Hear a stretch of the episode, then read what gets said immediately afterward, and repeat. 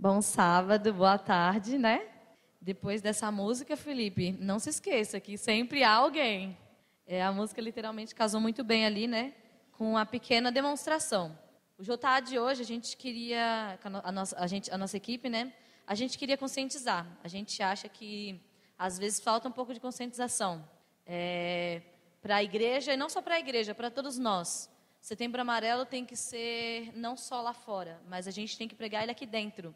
Afinal, nós precisamos ter a diferença maior durante esse tempo.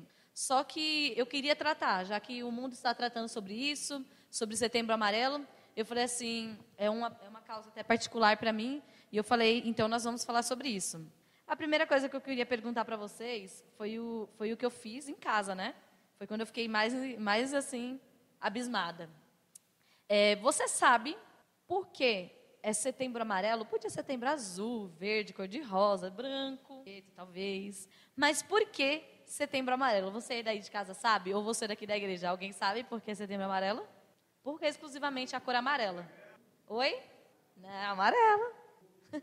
então, e um dia em casa, é, eu estava em casa assim, minha mãe falou assim: Nossa, que legal, setembro chegou.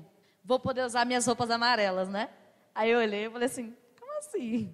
Ela é porque setembro é amarelo, todo mundo usa amarelo, né? Aí eu falei, mãe, mas a senhora sabe por que, que as pessoas usam amarelo durante o mês de setembro? Aí ela falou assim, ah, eu acho que é por causa da primavera, né? Primavera, amarelo, é uma cor bonita, né? Aí eu falei, não, mãe, setembro, ele é um mês que é, normalmente o é amarelo, setembro, o mês amarelo, ele é um mês em que a gente faz a conscientização contra o suicídio, é prevenção contra o suicídio. Não é só no mês de setembro, mas no mês de setembro a gente aborda mais esse assunto, a gente toca mais nesse assunto, mas não é um assunto que deve ficar apenas para o mês de setembro. É, para quem estava com saudade de mim aqui, estou aqui com o coração na mão, viu, irmãos? Faz tempo que eu não estou aqui, mas é, tudo seja para honra e glória de Deus. Primeiramente, é, eu queria começar contando a história, então, por que, que setembro é amarelo. Em 1994, um jovem de 17 anos chamado Mike, que morava em Amsterdã, né? Ele se matou dentro do seu carro é, Ford Mustang de mil, 1964, para quem é, gosta de carro, né? E adivinha, esse jovem tinha um carro, esse Ford, ele pintou o carro de amarelo. E quando ele se matou aos seus 17 anos, naquele seu carro amarelo, aquilo ficou marcado, porque era a coisa mais preciosa para ele, era aquele carro amarelo. Só que o que ninguém sabia é que aquele jovem se matou porque depois que ele morreu vieram descobrir, é, depois da sua morte, que Mike tinha sinais de depressão. E o problema de Mike foi que Mike não conseguiu pedir ajuda. Ele tinha acabado com um relacionamento e ele não sabia como pedir ajuda. Afinal, a companheira dele também é, acabou, eles acabaram se separando e aí que ele se sentiu mais sozinho ainda e com menos é, predileção a pedir ajuda. Ele não sabia como pedir. E como vocês viram do videozinho da Celine ali, né? É, Para quem tem depressão e quem é, tem predícios ao suicídio, é muito difícil falar, é muito difícil pedir ajuda. Mas, o que, que a gente está fazendo aqui? Falando sobre isso, para que a gente veja os sinais, para que a gente possa correr atrás dessas pessoas. Porque se ela não consegue dizer, a gente pode tentar dar uma ajuda para que ela possa tentar dizer. Porque se ela estiver num ambiente confortável, ela sentir confiança em você, talvez ali ela possa dizer. Então, setembro é amarelo porque ele é contra o suicídio, mas o amarelo ele vem em homenagem ao Mike, porque o Mike é, se suicidou ali por causa de uma depressão, porque ele não conseguiu pedir ajuda. E depois disso, depois de 1994 ali, o índice de suicídio ele começou a aumentar mais e mais e mais e mais e mais. E aí o que, que o mundo fez? Virou uma, um negócio mundial. E aí é, eles tiveram que fazer algo para isso, né? E o que, que deveriam fazer? Prevenção. Prevenção, conscientização e fazer várias coisas. Então, eles decidiram que dia 10 de setembro seria um dia para isso. E durante todo esse mês a gente falaria isso, né? Eu, particularmente, gosto muito da, da cor amarela. Para mim, ela representa luz, ela representa muita coisa boa. Eu gosto muito disso. E eu penso que, na verdade, o amarelo, ele também deve significar é, uma ajuda. Eu realmente, a cor amarela, ela significa um negócio assim, um, pouco de esperança, podemos dizer assim. Eu acredito assim que talvez para uma pessoa que está passando por isso, ela pode olhar por isso com um pouco mais de esperança. E como a gente já, já, já disse aqui, do decorrer de tudo, tudo que a gente está fazendo aqui é para conscientizar e mostrar para você talvez algo que você não saiba né? Para que, se você não sabe, você vai descobrir e você vai saber como ajudar outras pessoas. O que a gente quis fazer com o Felipe ali é mostrar, primeiramente, uma pessoa qualquer pode acontecer isso. E a pessoa que você menos espera. O Felipe estava ali cantando e ali do nada ele começou a sentir uma crise de ansiedade. E aí você ficou assustada, você ficou, meu Deus. E normalmente é isso que acontece, irmãos. E graças a Deus, né, o Felipe Lili pôde ver que ele é muito amado e muito querido. Porque teve muitos irmãos que foram ali tentar socorrer ele. E essa é uma crise de ansiedade. A gente, o, apeito, o peito começa a apertar, a pessoa começa a ficar sem ar, ela começa a tossir, ela começa a, querer cair porque ela não, não sente mais ali, né? E a melhor coisa que você tem que fazer é tentar acalmar ela, deixar ela respirar, talvez trazer um copo d'água para ela, levar ela para fora da igreja ou num ambiente que esteja cheio, para que ela fique só ali, tome um vento e conversar com ela. E você não precisa de muitas palavras. Você pode fazer como a Esther fez, dizer um versículo para ele, porque numa hora ele vai lembrar daquele versículo. Uma hora de crise, talvez ele vai lembrar daquele versículo e vai meditar. Ou você pode fazer uma oração por ele. Ou se você não puder fazer nada disso, você apenas pode abraçar ele e falar: Eu estou aqui. Juntos somos mais fortes. Como o Léo também falou, juntos somos mais fortes, irmãos. Por isso que na Bíblia está escrito: um com o outro, porque uma, uma corda de duas dobras não se quebra tão facilmente. Por isso que Deus criou Adão e Eva, porque ele sabia de que os, os juntos seriam mais fortes. E para você que está em casa para você que está aqui também, juntos somos mais fortes. A gente tem que aprender isso. Então, é, as pautas que eu quero primeiro citar são: você sabe o que é depressão? Depressão é um problema médico grave, altamente preva é, prevalente na população em geral, de acordo com a OMS. A depressão situa em quarto lugar entre as principais causas da ONU, respondendo por 4,4% da ONU, acarrentada por todas as doenças durante a vida. Então, tipo assim, é, batida de carro, ela está em primeiro lugar, aí tem as doenças né, cardiovasculares, temos doenças da saúde mesmo. Mas saúde de acidente, a, o suicídio está em quarto lugar. Gente, olha que grave. É tipo, temos lá batida de carro, talvez temos outras coisas, mas suicídio está em quarto lugar. E o que é um suicídio? A pessoa ali, ela tira a sua própria vida. Então é uma coisa muito grave, né?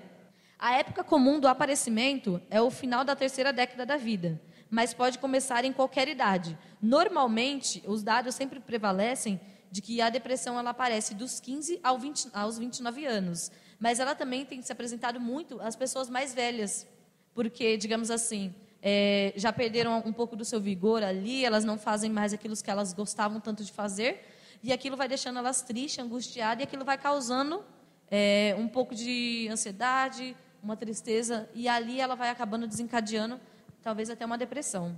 Eu trouxe aqui três causas da depressão. A primeira causa é a genética. Então, o que é da genética? É quando vem da família. Genética. Então, é, estudos com famílias, gêmeos e adotados. A segunda é a bioquímica.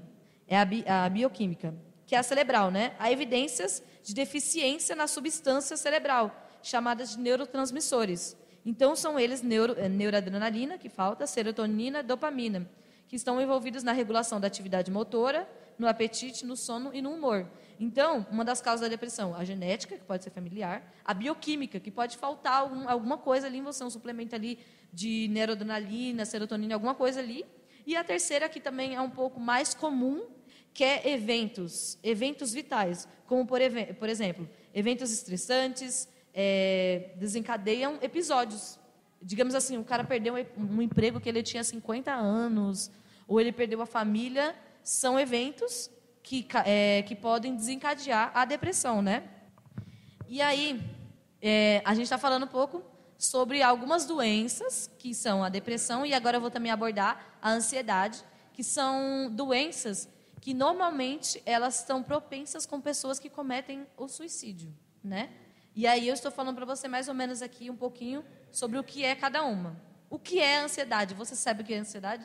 E olha que a ansiedade é a mais comum entre nós, né? Digamos assim, entre as pessoas que conhecem. A ansiedade é algo muito é, próximo da preocupação. É a preocupação nada é mais do que um aspecto de medo, um temor de que as coisas não saiam como gostaríamos, né? Todos esses componentes necessários para a nossa evolução sobrevivem. Então, tipo assim, esse, esse componente de preocupação, de um pouco de ansiedade, são componentes necessários para a nossa evolução da vida. São coisas que a gente precisa. Só que a ansiedade que eu estou falando é a que sobressai isso. É, é, é, claro que eu vou ter uma ansiedade, talvez, de fazer alguma coisa, de estar tá pregando aqui, uma ansiedade de fazer uma coisa que eu nunca fiz, é, uma preocupação de será que vai dar certo e tal. Mas a ansiedade que a gente está falando, que é a ansiedade doença, ela, ela ultrapassa esses limites. É, o que não pode, que ela começa a, a ter um exagero. E o tempo prolongado de ansiedade é chamado de ansiedade crônica. Aumenta o nível de tensão e estresse interno e pode levar ao surgimento do medo específico ou até mesmo irreal. As pessoas começam a criar o seu próprio organismo, a sua mente, ela começa a criar isso, né? E agora a gente vai falar sobre doenças que se manifestam grandemente na nossa geração. Hoje a nossa geração é a maior geração que tem pessoas com depressão e ansiedade mais claro. É claro que já teve no passado, mas é a geração que mais é, está óbvia, está escrito na cara. O índice de suicídio, ele tem, é, são 80 mil pessoas morrem por dia, todos os anos. Você parou para pensar nisso? 80 mil pessoas morrem por ano de suicídio. Quando eu me deparei com isso, e quando eu já venho estudando isso há um tempo, né? Mas quando eu fui fazer essa pregação exclusivamente, eu comecei, aquilo começou a me doer no meu coração. Eu como cristã, eu como um, um ser assim, filho de Deus, isso começou a me doer. E eu comecei a pensar assim, pai, isso deve doer mais em você, né? Imagina os nossos irmãos em Cristo até perdendo as suas, as suas vidas, decidindo tomar esse fim. É uma coisa muito triste, sabe? Eu acho que a gente sabe que o ser humano ele não foi feito para morrer, a gente foi feito para viver. E saber disso dói o nosso coração, né? E para cada suicídio, para cada um suicídio, há mais pessoas que tentam suicídio a cada ano. E a tentativa prévia é o fator de risco. Qual é o fator de risco? A pessoa que tentou e não conseguiu porque ela vai tentar mais vezes. Então, tipo assim, para cada suicídio, é, digamos assim, que de 10 suicídios que ocorreram, tem 20 pessoas que tentaram e não conseguiram. Então, tipo assim, é, é, uma, é uma taxa muito grande, irmãos. É, uma, é um problema da humanidade, do, do mundo, que é, é, muito, muito puxado, que a gente deve realmente dar toda a nossa atenção e tentar mudar todo esse, todos esses números. Né? 80 mil pessoas é muitas pessoas. E no Brasil foram registradas 13.467 é, casos de suicídio só em 2016. Só em 2016. Esse número me assustou. Eu fiquei, meu Deus. E aí eu comecei a me preocupar. Eu falei, Senhor, quantas pessoas tentaram cometer suicídio durante essa pandemia? Porque a gente sabe que uma, uma coisa propensa ao suicídio e propensa à depressão é o afastamento, digamos assim, convívio social com as pessoas, né? O convívio social com as pessoas deixa a pessoa ali mais triste, deixa ela mais preocupada, e aquilo vai trazendo mais angústia para o seu coração. Só que ainda não fizeram uma, uma contabilização sobre quantas pessoas, na verdade, foram suicídios durante todo esse tempo que a gente passou de pandemia. Estamos passando, né? Mas esperamos né, e oramos para que não seja tão alto. E a tendência se repete em nível mundial, irmãos se repete, tipo assim, a gente pensa que é aqui, mas é o mundo inteiro. E é, é uma doença que não, não só pega aqui. É que nem a pandemia, ela pegou o mundo inteiro. Quando ela foi para pegar, ela pegou todo mundo. Só que imaginar que para o suicídio não tem vacina. Para depressão não tem uma vacina. A gente tem que prevenir e cuidar. E o que isso significa? Então, irmãos, de tudo isso que eu disse para vocês, que o mundo está precisando de ajuda. Na verdade, ele está gritando: eu preciso de ajuda, sabe? Eles precisam da luz maior, como Ellen White diz. Eu lembro da minha prima dizendo isso. Ela fala assim, quando ela dizia alguma coisa, e ela falava, e se você acha que está errado, faz que nem a Ellen White disse, procure na luz maior, procure na Bíblia, procure em Cristo, procure em Jesus. Então, o mundo, ele precisa de ajuda, e eles precisam da luz maior, que é Jesus. É, eles precisam de, dessa ajuda. Nós devemos ser essa luz de Jesus para as pessoas que não conseguem ver esse brilho. Uma pessoa que ela começa a pensar sobre isso, ela é como um vagalume que vai perdendo a, su a sua luz. Não quer dizer que ela não tem luz, mas quer dizer que ela vai perdendo, ela vai perdendo o brilho de Jesus. E a gente sabe, como cristãos, que quanto mais perto de Jesus, mais brilho do Pai eu tenho. E mais brilho do Pai eu tenho, quer dizer que eu estou imune? Não quer dizer que eu estou imune, mas quer dizer que ele vai sarar e curar todas as minhas feridas e que ele vai me ajudar em todos os momentos, né? Então devemos mostrar a essas pessoas o porquê ela foi criada, qual o seu propósito especial e que existe alguém, como a Tayla acabou de cantar, há alguém, né? Alguém que os ama e os quer bem e que há alguém ao seu lado o tempo todo e que existe alguém cuidando deles. Existe alguém. Só que essas pessoas, é, normalmente, é, elas ficam presas na sua própria mente. E a sua mente, ela gira, e ela gira em torno de negatividade, de várias outras coisas.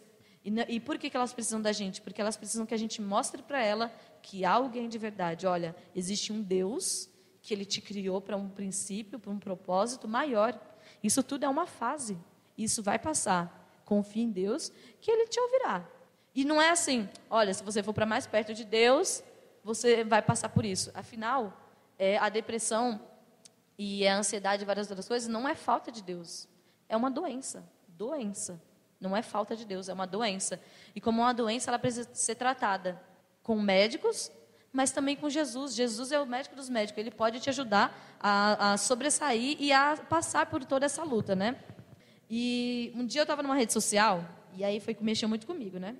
E eu estava vendo e estava tendo umas trend, e eu achei muito estranho. Eu, hein? Que negócio estranho. Mas aquilo mexeu muito com o meu coração. Eu vi duas. E era uma menina, e a, ela estava, tipo, numa igreja, era numa igreja. E a amiga dela que estava no caixão. Meu, aquilo mexeu comigo de uma maneira. E eu falei. E ali ela conta a história de que a amiga dela estava ali, porque ela não tinha. Ela falou assim Gente, e ela conta ali, né? Em 30 segundos, mas ela conta, tipo assim. Tentem ver os sinais. As pessoas sempre dão sinais. Sinais de felicidade, sinais de tristeza. Elas dão sinais. Normalmente é a gente que não consegue ver. De, ou, vejam os sinais. E ela disse que a amiga dela deu sinais, ela nunca tinha visto.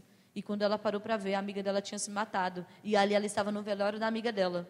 E há um tempo atrás, eu conversando com os meus amigos, e eu, falei para eles, né, sobre isso.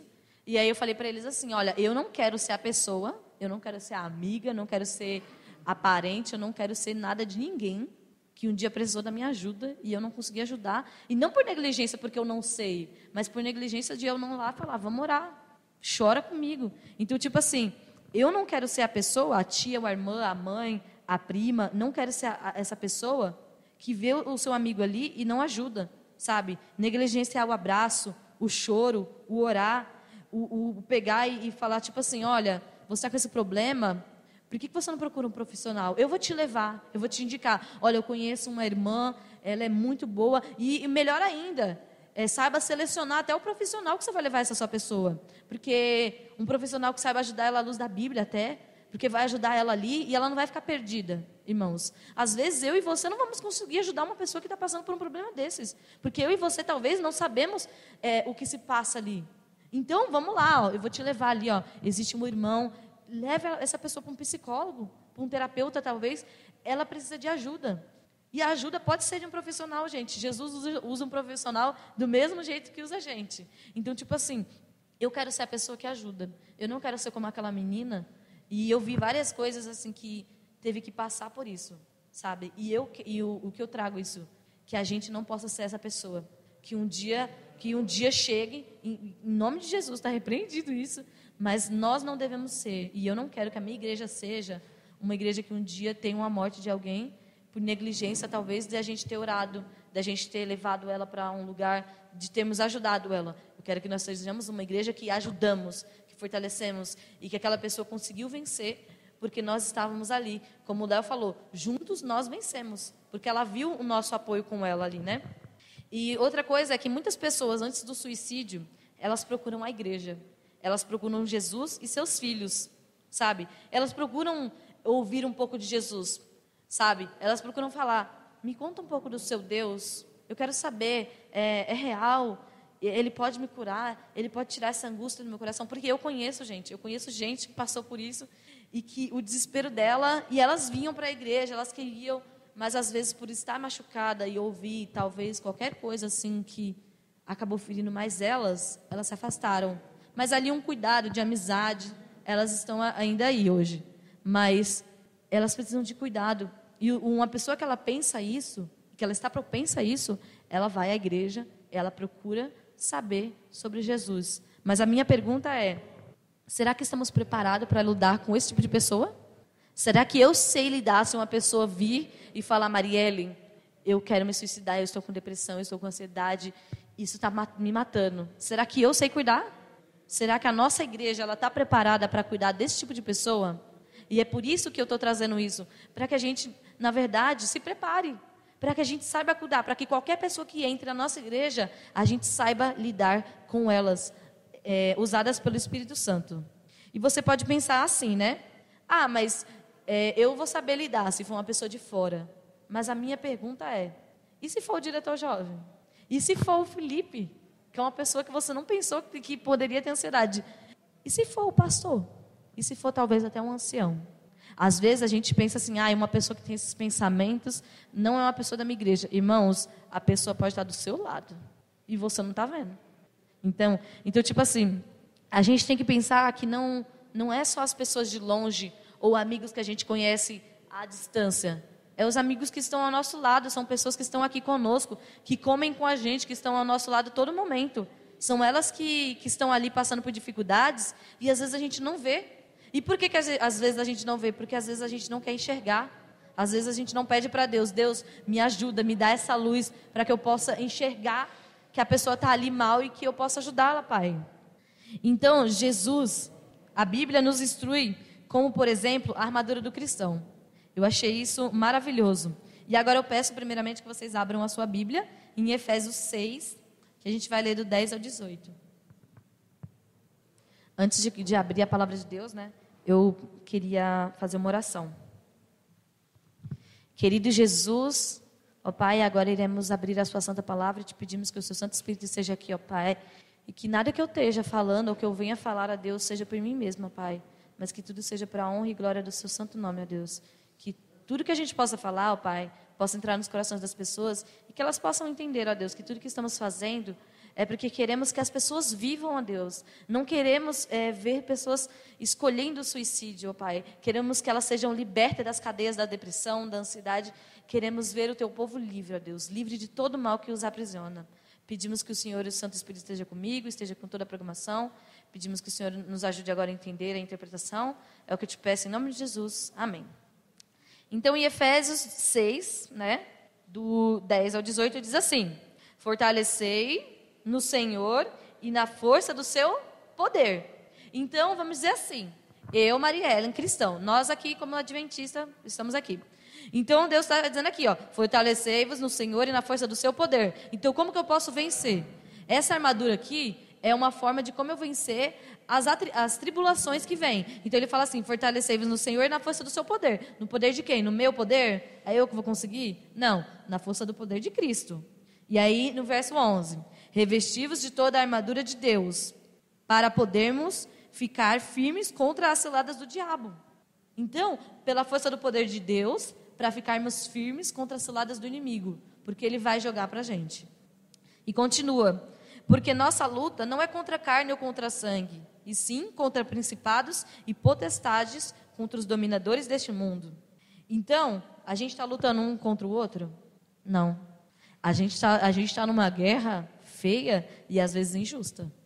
O inimigo, ele não tem essa de, ah, pobrezinha, ela já está ruim, né? Não. Ele quer te destruir mesmo. O propósito dele é matar você, é levar você ao mais longe de Jesus. Mas aqui nós estamos, o que, que a gente está aprendendo aqui em Efésios 6? A como se defender disso. Porque ele não está de brincadeira. E se ele não está de brincadeira, a gente não, não pode ficar de brincadeira. Então a gente tem que estar tá como no exército. O exército, quando ele vai, ele vai para alguma guerra, algum lugar assim, os caras ficam 24 horas com a armadura. Na Bíblia mesmo conta que enquanto uns estavam lá bebendo água, era com a espada na mão. Enquanto eles construíam os muros, era com a espada na mão, porque a qualquer momento podia acontecer alguma coisa. E nós, como cristãos, também devemos ser assim. Só porque estamos aqui ah, de boa, a gente tem que estar preparado, a gente tem que estar com a armadura. A gente não sabe o que pode acontecer. Por exemplo, há um tempo atrás ninguém, ninguém pensou, imaginou que a gente talvez não poderia ficar indo para a igreja mais, ou ter que ir no número reduzido, ou ter que é, começar a mudar o nosso jeito de viver para se adaptar a esse jeito. As coisas são assim, irmãos. Ou a gente está se preparando e está armado certo, ou a gente vai ser pego de surpresa. E continua dizendo no versículo 13: Portanto, tomai toda a armadura para que possais resistir. Resistir. Não está dizendo que se você tomar armadura você vai vencer e nunca mais vai ter problema. Mas está dizendo que, ó, com a armadura você vai resistir mais forte às, armadilhas do diabo. No dia mal, depois de ter desvencido, depois de não ter resistido, você vai ter vencido com Cristo, tudo permanecei inabalável. E aí continua no versículo 14. Estai, pois, firmes, é, usem a verdade como cinturão. Você vai botar o quê? A, o, seu, o seu cinto é a verdade. A verdade. E calce o seu sapato, a preparação do evangelho da paz. O meu sapato ele tem que ser o quê? O evangelho da paz.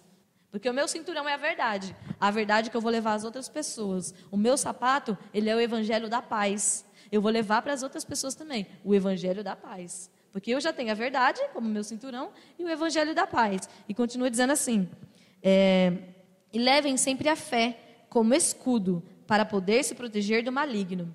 Eu lembro de antigamente, a minha mãe ela fazia eu assistir um filme, era o Peregrino.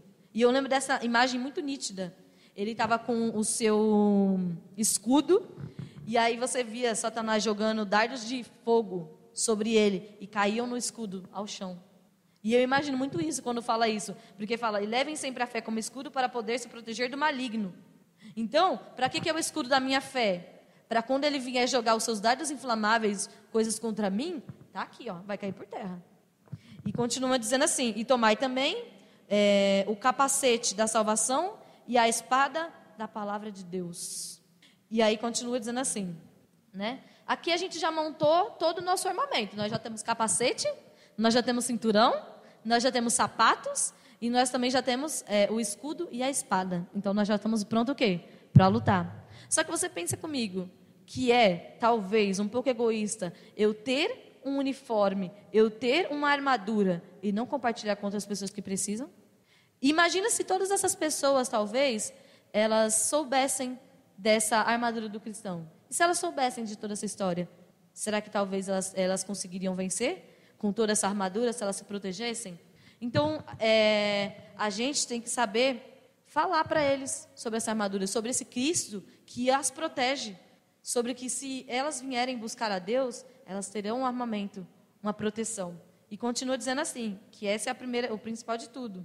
Versículo 18. Façam tudo isso orando a Deus em todo tempo e pedindo a ajuda do Espírito Santo.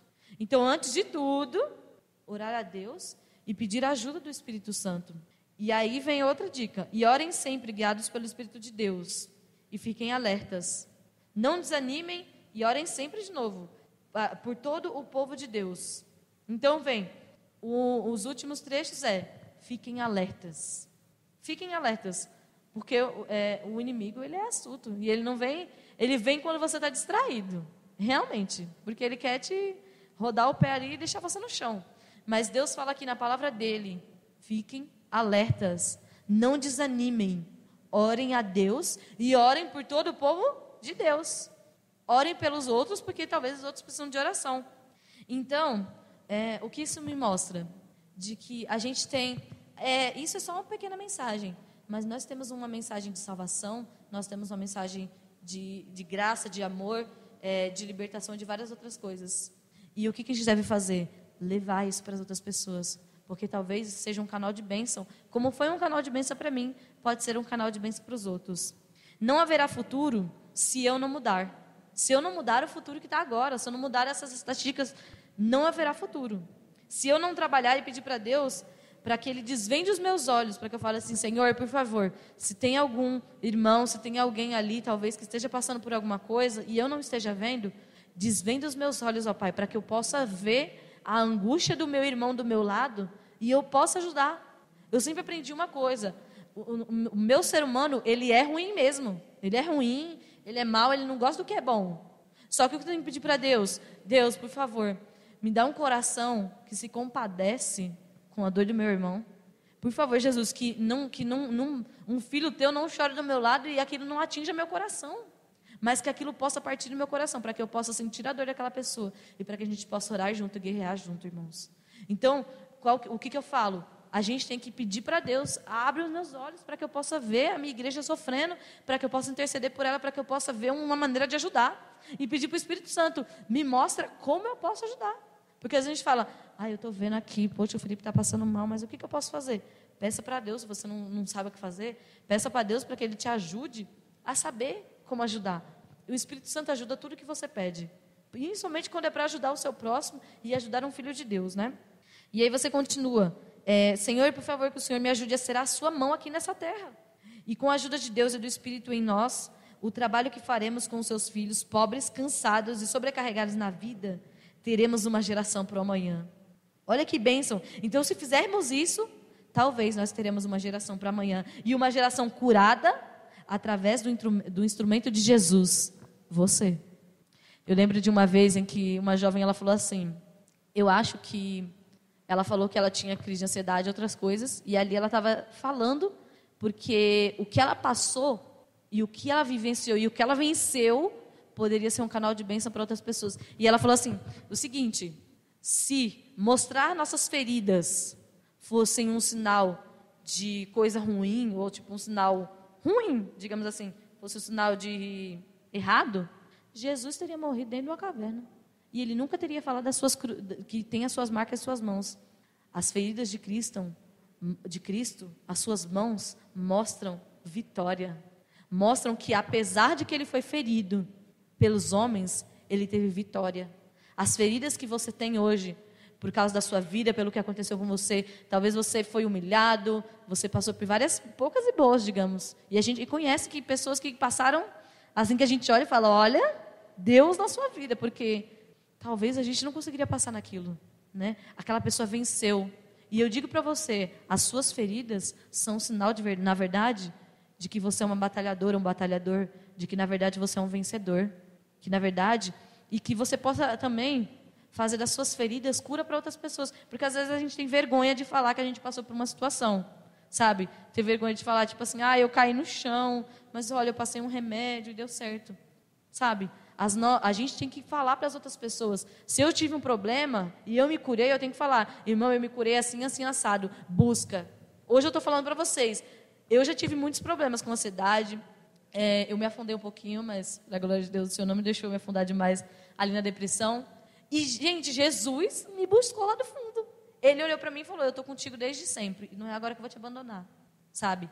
Então, tipo assim, é, aos poucos aquilo foi me incomodando, mas Jesus falou para mim: as suas, as suas feridas, elas têm que ser cura. Afinal, o milagre que eu fiz para você não foi escondido. Eu quero que as outras pessoas saibam, para que as pessoas possam acreditar em mim e crer que há salvação, que há uma melhora. E é coisa que você não imagina, irmãos.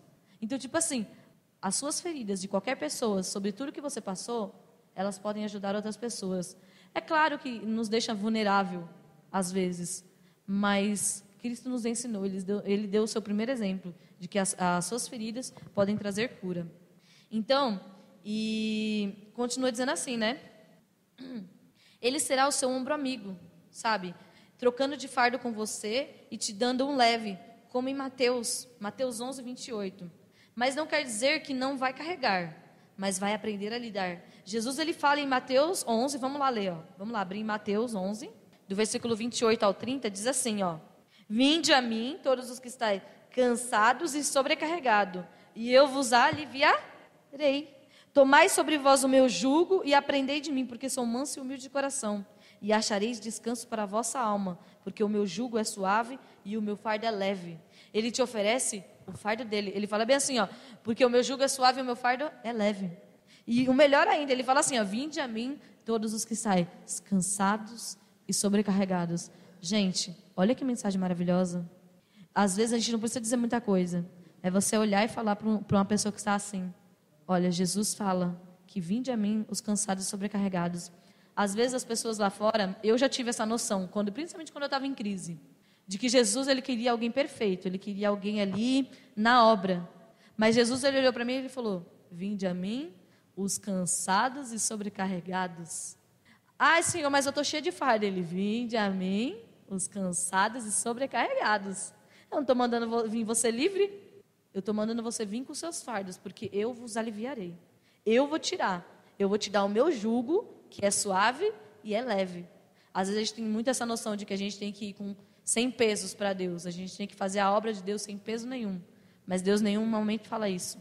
As, o que ele fala é: vem comigo que eu troco com você. Eu quero que você venha sobrecarregado, porque eu vou trocar com você. Eu sou a única pessoa que posso trocar com você e você não vai sentir dor. Eu sou a única pessoa que vai aguentar o seu fardo e sem preocupação alguma. E ele continua dizendo que não quer dizer que eu não vou carregar um fardo. Ele diz que o fardo dele é leve, mas não quer dizer que eu não vou carregar. Eu vou carregar.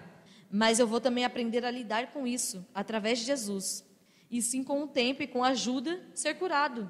Sabe? Com o tempo, com a ajuda, eu posso ser curado e restaurado. Afinal, o milagre não é só milagre quando é instantâneo. O milagre, ele é quando existe restauração. Às vezes a gente acha que o milagre ele só acontece quando ele é instantâneo e quando não existe mais nada. Acabou, acabou de ser, curou agora, milagre.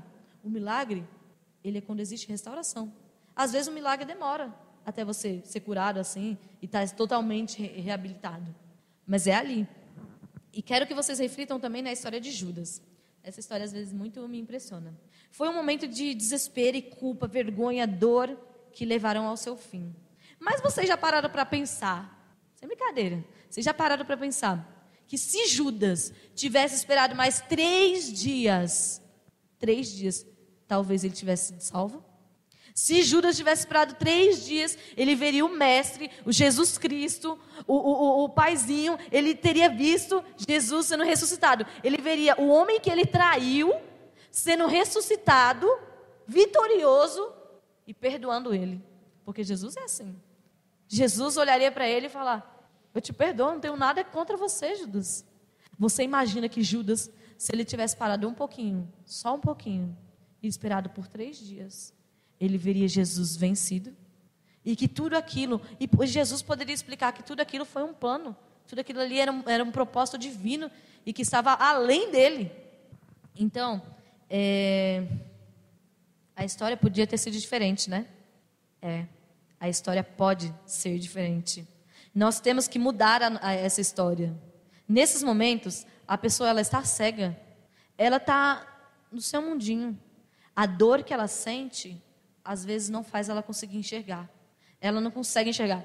Eu lembro que quando eu passei por uma crise bem forte, foi no começo do ano, eu não conseguia pensar que aquilo acabaria. Eu pensava que duraria a vida inteira. E hoje eu olho e falo, ah, não queria passar de novo, né? Mas, graças a Deus, passou. Porque uma pessoa, quando ela está ali no meio do furacão, ela não acha que o furacão vai acabar. E a única coisa que ela precisa não é da lembrança de, de vários outros lembretes, mas ela precisa só de um lembrete. Calma. Calma, porque isso vai passar. E se alguém tiver chegado em Judas e falar assim, calma, só um pouquinho, espera só três dias, calma, espera. E se alguém tivesse falado para Judas, espera só um pouquinho, só um pouquinho. É a mesma coisa. A história pode ser diferente. Nós devemos fazer a história diferente. Então, o cérebro da pessoa ela está ali no momento só de dor e elas acabam esquecendo que aquilo é só um momento e que logo vai passar. Todo mundo aqui já passou por alguma dor, é, algum parente, talvez assim, alguma dor que você sabe aí. E aquilo doeu, doeu, doeu, doeu, e você falou assim: meu Deus, vai passar, isso vai passar. E olha hoje, vamos fazer uma reflexão. Olha hoje. Hoje dói? Hoje não dói, porque passou. Tudo passa nessa vida, tudo passa. As doenças passam, a, a, a tristeza passa, a felicidade também passa. Tudo passa. A gente só precisa ter um pouquinho de calma e paciência, porque uma hora isso vai passar. A gente acha que vai morrer. O Felipe mostrou aqui. Ali entra no desespero e a gente acha que vai morrer. Só que o que a gente precisa fazer? Como a Esther fez, mais o Zodinho aqui. Calma, Felipe. Respira. E calma. Deixa o ar entrar e o ar sair. E com isso, ele vai vendo que foi um momento. Foi um momento. Foi só um momento. Ele passou um momento ruim. Mas aquilo passou. As pessoas, as pessoas precisam ser lembradas que uma hora isso vai passar. E Jesus pode curar. Assim como diz Apocalipse 21, 4 e 5. Lá no céu não haverá mais pranto, nem choro, nem dor, porque tudo se fez novo. E olha que mensagem maravilhosa de você dizer para uma pessoa que precisa da sua ajuda: olha, espera um pouquinho, espera um pouquinho, porque lá no céu não haverá nem mais choro, nem mais dor, e toda a sua angústia vai passar, porque tudo se fez novo. Jesus vai fazer tudo de novo para você. Espera só mais um pouquinho. O Senhor Jesus agora está ao nosso lado, assim como sempre esteve. Eu aprendi de que o silêncio de Deus não quer dizer que ele nunca esteve do meu lado, mas significa que ele sempre esteve ali. Durante o tempo que você às vezes fica em uma crise, você não consegue pensar muito. E eu achava muito engraçado, porque às vezes eu me afastava e eu falava para os meus amigos, eu falei, eu me afasto, mas eu sinto o cuidado dele em todo o tempo. E em todo o tempo eu não, senti, eu, não, eu não me senti desamparada. Eu ia andar na rua, eu quase ia tropeçar, e eu senti que Deus me ajudou a não tropeçar. Eu senti o seu cuidado constante. Às vezes a gente também não pode ver, porque a gente está tão fixado na nossa dor, mas se a gente parar para ver, olha para as coisas que aconteceram. Olha hoje, a gente tem saúde, a gente tem vida, porque Ele tem cuidado de nós. Então a gente tem que confiar de que, mesmo que não estejamos ouvindo Ele, Ele está a todo momento cuidando de nós. Afinal, Deus ele não é um Deus que grita, Ele é um Deus que fala manso e calmo. E às vezes as turbulências e o mar da nossa vida e a dor, eles gritam. E o nosso coração está na maior gritaria. Deus não vai falar no meio da gritaria. Ele vai esperar você o quê? Se acalmar. E quando você se acalmar, você vai perceber que ele sempre esteve ali. Ele, na verdade, ajudou a passar as suas ondas. Ele olhou para as ondas e falou: Calet, fica quieta. Ele vai te ajudar. E aí você vai perceber que, na verdade, quem sempre esteve com você foi Cristo. E o mais legal, você vai ver que Jesus, ele colocou pessoas ao seu lado para falar com você, sabe? Jesus, ele cuida da gente o tempo todo. E ele sempre vai estar. E agora, para terminar, que não, não só nesse mês, mas durante todo esse ano, e agora com essa aula que vocês tiveram, sobre o que é depressão, ansiedade várias outras coisas, que não só esse mês, mas de agora em diante, vocês possam ver, abrir os olhos e que vocês possam ver as pessoas, os nossos irmãos queridos que estão passando por isso e ajudá-los. Eu não sei como ajudar, Marielle. Ora. E não esquece, porque às vezes um pedido de socorro de muitos irmãos da nossa igreja é: por favor, ora por mim. E sabe o que a gente faz? A gente não ora porque a gente esquece. Mas aquele irmão, ele não esquece que ele pediu a sua ajuda. Aquele irmão, aquela dor dele não vai passar, mesmo que você não tenha orado. Então, que a gente possa orar, que a gente possa, como o Léo disse, como o Felipe mostrou ali, mas é Esther, que a gente possa dar a mão com os nossos irmãos e que a gente venha lutar, porque o inimigo não é maior do que todos nós. Então, que a gente possa ajudar os nossos irmãos que precisam. E que a gente possa ser a luz de Jesus que brilha assim como o nosso amarelo do sol. E que as pessoas possam ver a gente de amarelo e que elas não possam só pensar que, ah, é amarelo, setembro amarelo. Elas possam ver Jesus em você. Que vejam você que eles vejam Jesus em você. O seu pensamento primário deve ser: Jesus, que as pessoas não me enxerguem, mas que ela olhe para mim e ela fala que ela ali ó, tem cheiro de Jesus, fala como Jesus, age como Jesus. Eu conheço, aquele dali é meu irmão. Então que as pessoas possam ver Jesus, porque as pessoas conhecem Jesus. E se você age da maneira que Jesus fala, do jeito que Jesus faz as coisas, elas reconhecerão Jesus em você. Então, que a gente possa ser, o nosso amarelo possa ser, na verdade, o brilho de Jesus e que a gente possa iluminar a vida das pessoas enquanto elas estão por esse momento. Não quer dizer que esse momento dará a vida inteira, mas enquanto elas estão nesse momento, a gente vai ser a luz da vida delas e nós devemos salvar essas pessoas. Em nome de Jesus, eu creio que daqui a um tempo nós não teremos mais esse número enorme de pessoas, porque elas serão restauradas e curadas e abençoadas por Jesus. Não se esqueça que Jesus quer te abençoar e Ele quer curar a sua dor. E agora eu convido a gente a curvar nossas frontes e orar pedindo a Deus a, nossa, a sua bênção sobre nós. Querido Jesus, entregamos a nossa vida a Ti, ó Deus. Hoje aprendemos, ó Pai, a como cuidar de um pequeno povo Teu, ó Pai. Um povo triste, um povo sobrecarregado pelo peso da vida, pelo peso desse mundo, ó Deus. Pedimos que o Seu Santo Espírito ele venha nos encher para que a gente possa saber cuidar dessas pessoas, ó Pai, e que venha haver libertação sobre essas pessoas, ó Pai. Queremos ver esse mundo transformado e curado, ó Deus, pelo poder do Seu santo nome, Senhor. Por favor, nos ajude que possamos ser instrumento em Tuas mãos. Abençoa os meninos que estão aqui, abençoa também, Pai, as pessoas que estão assistindo essa live, Senhor, que elas possam ser é, muito abençoadas e que o Espírito Santo possa falar com elas e que elas possam entender que há alguém que quer abençoar, tirar a dor delas e fazer ela feliz, a Deus. Que elas possam crer nisso, a Deus. Por favor, Jesus nos abençoa, é, cuida de nós, esteja conosco em cada momento. Cuide dos nossos amigos também, ó Deus, que estão doentes, ó Deus. Pedimos uma oração especial pelo Silas e a sua família, pela Érica, Helena e a tia Sandra, Senhor, pedimos que o Senhor esteja com eles e que eles possam lembrar que eles são muito amados e queridos por nós, ó Deus. São partes do teu corpo, ó Deus. Assim como todas essas pessoas, ó Pai, que morreram, são teus filhos e nós sentimos essa dor, ó Pai, essa perda. Pedimos que o Senhor também esteja com eles, Senhor. Por favor, também esteja com toda essa doença, que o Senhor possa nos ajudar para que a gente possa conseguir logo, ó Pai, é, achar uma vacina, que o Senhor dê sabedoria a cada pessoa para que a gente possa cuidar disso e que logo a gente possa estar vivendo normalmente como a gente já fazia antes, ó Pai.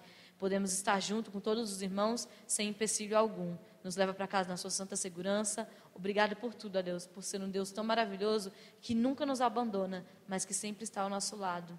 É o que te peço por Jesus. Amém.